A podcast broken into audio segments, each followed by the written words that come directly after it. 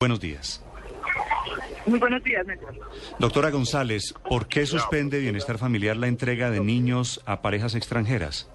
Bueno, pero básicamente lo que estamos suspendiendo es por un término de dos años, justamente la solicitud de nuevas eh, recepción de documentos de nuevas familias extranjeras que desean adoptar niños sanos entre los 0 y los 6 años. ¿Por qué razón, Néstor? Básicamente porque contamos con un número importante de familias que aún están a la espera. Tenemos un poco más de 4.000 familias que están a la espera de niños justamente en ese rango de edad. Colombianas 377 y extranjeras un poco más de 3.500. Y el 70%, un poco más del 70% de estas familias que están esperando quieren niños entre 0 y 6 años, niños sanos. ¿Esto qué hace adicional? Porque yo tengo, en este momento, no tengo ningún niño en ese rango de edad sano con declaratoria de adoptabilidad firme. Entonces tenemos que tener un principio de responsabilidad, no seguir engrosando esas filas y esas expectativas además de las familias y evacuar en primer lugar dándole la prioridad a las familias colombianas. Sí, doctora, pero ¿Qué tanta solicitud de adopción por parte de los colombianos hay, por ejemplo, de estos niños no adoptables o los niños que tienen enfermedades permanentes, por ejemplo? ¿Me, puedes, por favor, repetir la, pregunta? No se te oye bien. Sí, le preguntaba qué tanto, eh, qué tanta solicitud de familias colombianas hay para adoptar los niños llamados no adoptables, o sea, niños, por ejemplo, con discapacidades. Mira, básicamente, eh, cuando uno revisa las cifras generales de asignación de niños, entre el 2010 y 2012 se asignaron alrededor de 7.000 niños. El 5% corresponde a familias colombianas que adoptaron niños con necesidades y características especiales, mientras que los extranjeros adoptaron un 32% de esos niños. Esto te marca, digamos, una diferencia porque justamente en este momento yo tengo 546 niños que están entre los 0 y los 6 años que tienen características especiales y que están a la espera de asignación de una familia colombiana o extranjera. Sí, ¿qué tipo de características eh, especiales piden o solicitan estas familias eh, para los niños, de niños de 0 a 7 años? Pero ¿qué, ¿cuáles son las características especiales?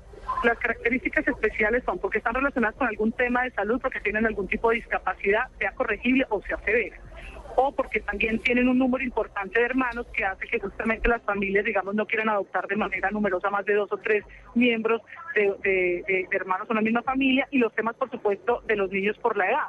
Aquí tenemos un número importante de niños que ya han superado los nueve años y esto hace que cada vez sea más difícil su proceso de adopción. Sí. ¿Quién se hace cargo, doctora, de estos niños cuando no son adoptables y están en las instituciones? ¿O que, ¿quién, ¿Quién se hace cargo de estos niños, aparte del bienestar familiar, por supuesto? El instituto. El instituto es el responsable y está a cargo y hace de su rol de cuidador de, estos niños, inclusive. Eh, yo tengo alrededor de unos 3.000 eh, que ya son mayores de edad, que tienen discapacidades severas o que ya cumplieron su mayoría de edad y están sanos, que están a cargo del ICBR. Esta medida es eh, para menores, por supuesto, sanos, pero eh, es excepto a menores que tengan alguna discapacidad y también que sean afrodescendientes o indígenas, tengo entendido.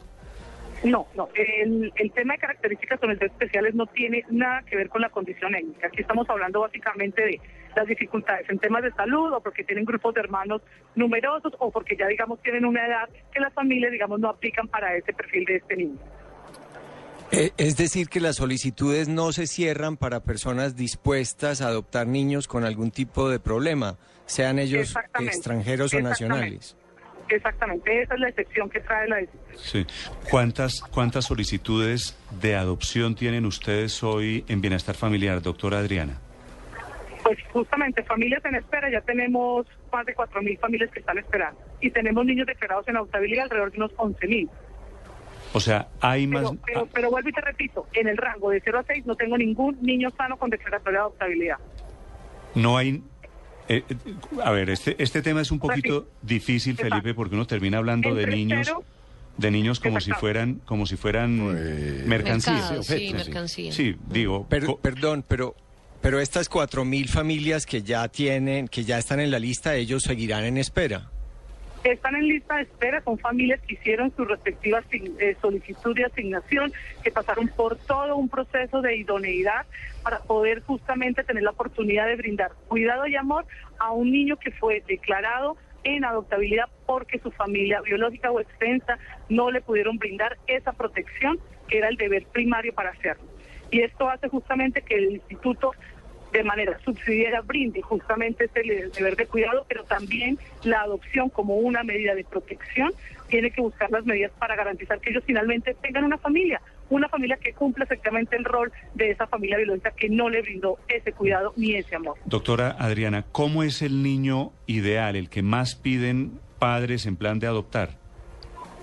Generalmente son niños, son niños sanos, por supuesto, y son niños que justamente están entre más pequeños es donde las familias quieren. Las familias quieren tener más un bebé que un niño de 9 o 10 años, no, digamos, un niño que esté solo, y pronto un niño que tenga dos o tres hermanos. Y eso es justamente por eso que tomamos la medida, porque hay que ser responsables. Primero porque yo tengo el deber de priorizar a las familias colombianas. Y si hay familias que están en lista de espera de que en algún momento haya un niño que sea declarado en adoptabilidad en ese rango de edad, yo las prioricé a ellas para que no pierdan más ese arraigo que requiere estar aquí en su país.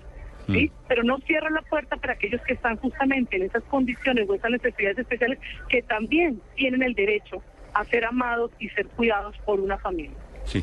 Bienestar familiar tiene cuántos niños que no están en el perfil de los ideales, de los que más quieren, es decir, niños con eh, discapacidad o, con alguna discapacidad o un poquito muy grandes.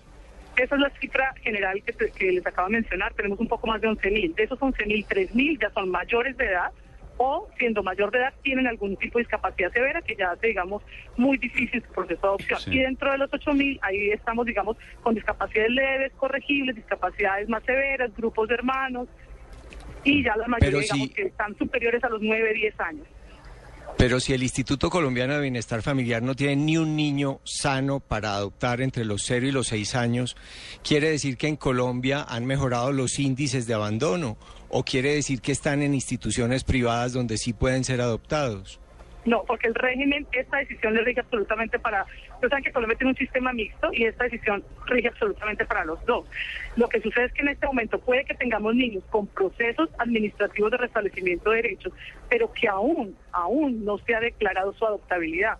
Puede ser que estos niños que a pesar que están en protección porque entraron por maltrato o por otro tipo de circunstancias al instituto, puedan tener un reintegro familiar a su familia nuclear o a su familia extensa. Entonces, digamos, aún no sabemos qué pueda suceder. Por eso tomamos la decisión para no seguir engrosando filas y generando expectativas sobre, sobre, sobre la materia. ¿Cómo dijo usted, doctora Adriana? ¿Familia nuclear o familia? Extensa. Es decir, la padre o madre y hermanos o eh, tíos, abuelos, primos. Eso es cuando hablamos de familias extensas. Ok. doctora Adriana, eh, ¿hay casos o reciben ustedes solicitudes de adopción de niños con alguna discapacidad?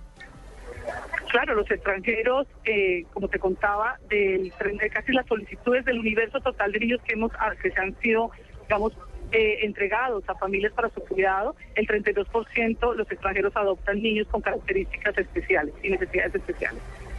Mm. Si un extranjero...